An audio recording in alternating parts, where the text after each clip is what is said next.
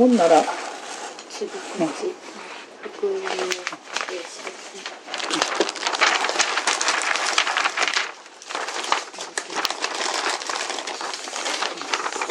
で、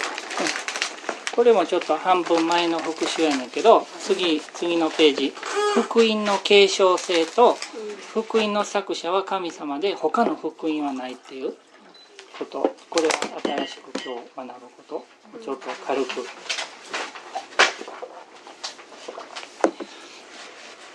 あの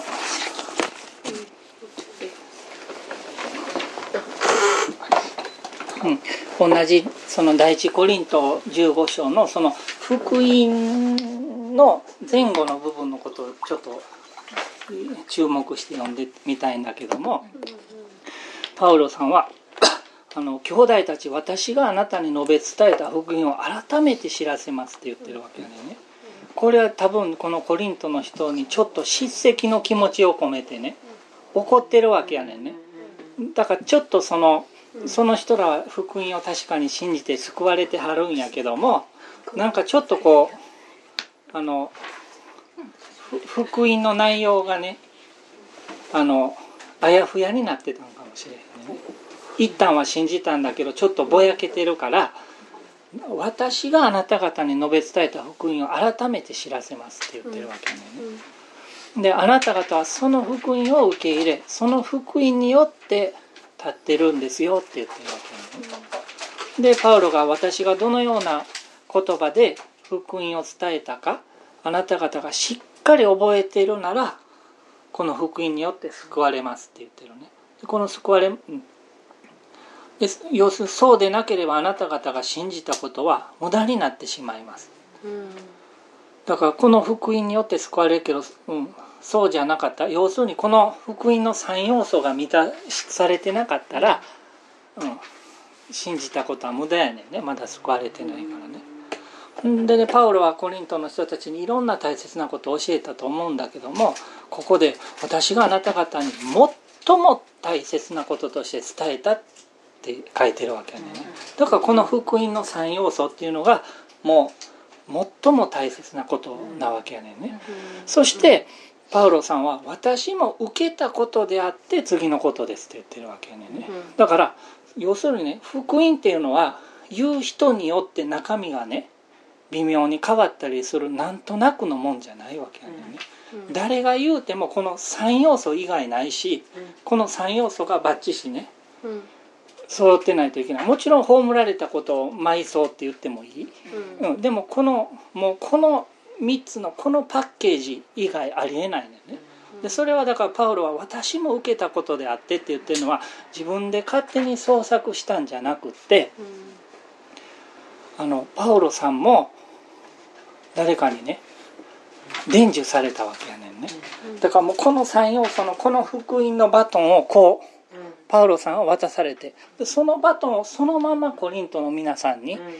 渡してるのにそれが多分ちょっとあやふやになってたと思うね。だからこの手紙でねあのちょっとそこをつついてるわけやね。ん。ね大一番大事だからね。でパウロさんはこのバトンを誰から受けたと思う？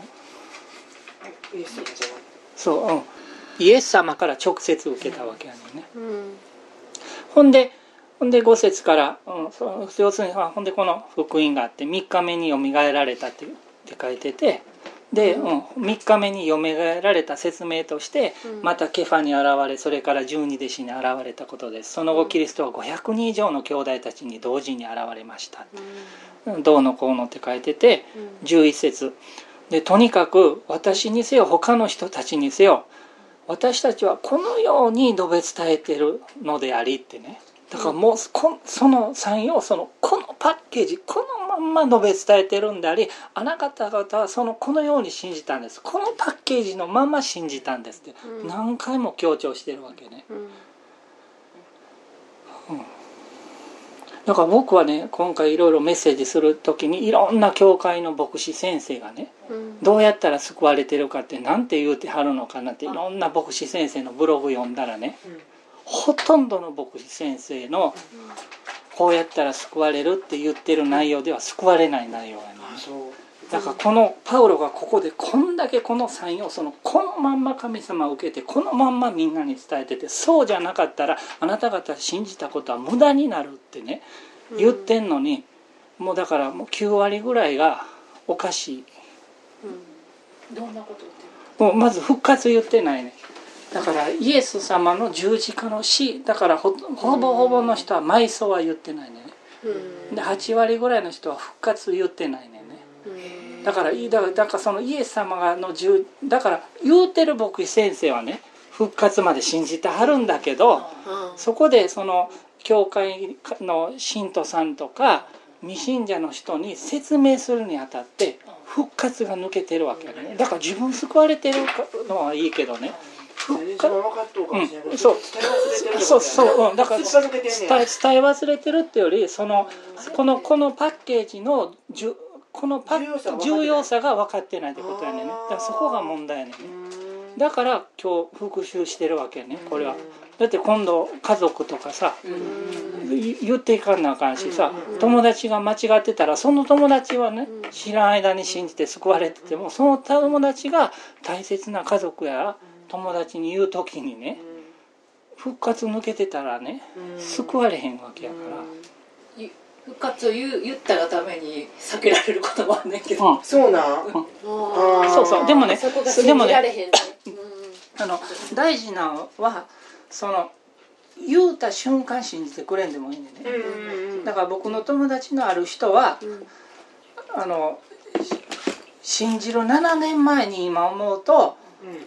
仲いい友達のクリスチャンが福音を言うてくれてはったわっていうのが後から分かってあうんうんだからあの時に聞いてこのストーリーは知ってたわってねもちろん同意もしないし、同意ないから信頼もしないけどってな、だからもうその時から精霊様がね導いてはってねその友達は私の救いのために祈ってくれてて、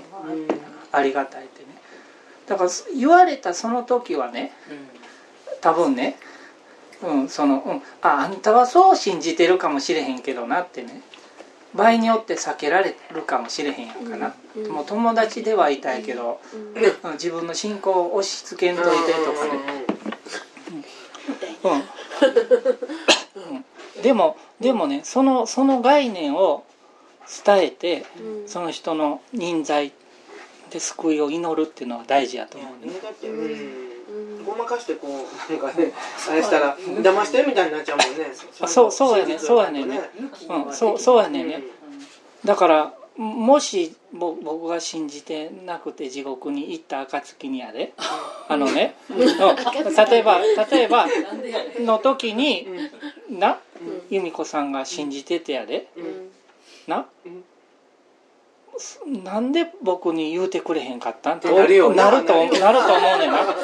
なんで中途半端でやめたみたそいうな。そうそうそううんうんう。んなんでここを言わんかったってね。そうそうそうそ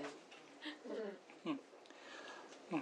ほんでその福音の作者は神様であって他に福音はないね。っていうことをガラテヤでパウロさんは書いててね。ガラテヤの手の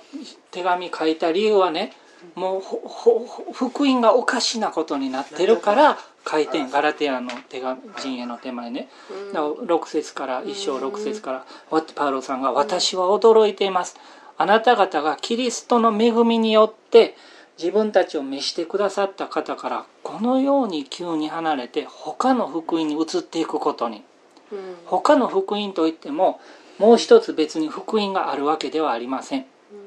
あなた方を動揺させてキリストの福音を変えてしまおうとする者たちがいるだけです。うん。しかし私たちであれ天の御使いであれもし私たちがあなた方に述べ伝えた福音に反することを福音として述べ伝えるならそのようなものは呪われるべきですって言ってるわけ。うん。だからある意味日本の8割のぐらいの僕が読んだらそれぐらいの牧師さんは福音を言えてないわけね山陽線は。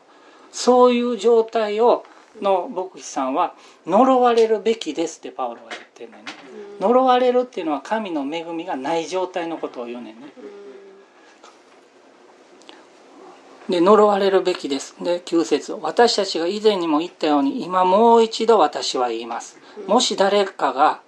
あなた方にが受けた福音に反する福音をあなた方に述べ伝えているならそのようなものは呪われるべきですってね。もう2回も言ってるわけやね。ね うん、今私は人々に取り入ろうとしているのでしょうか。神に取り入ろうとしているのでしょうか。あるいは人々を喜ばせようと努めているのでしょうか。もし今なお人々を喜ばせようとしているのなら私はキリストのしもべではありません兄弟たち私はあなた方に明らかにしておきたいのです。私が述べ伝えた福音はってもう本当にもうこの3要素のパッケージのことを言ってるね。私が述べ伝えたね。他の福音じゃなくて私が述べ伝えた福音は人間によるものではありません。私はそれを人間から受けたのではなくまた教えられたのでもありません。ただイエス・キリストの啓示によって受けたのです。だからイエス・キリストから直接啓示で受けたわけでね。でそのそのまんまのバトンをガラテヤの人たちにもコリントの人たちにも渡してるわけね。だからそれがちょっとでも違うものになることに対してもうそんなことをする人は呪われるべきだ。もう一回呪われるべきだって言ってるわけやね。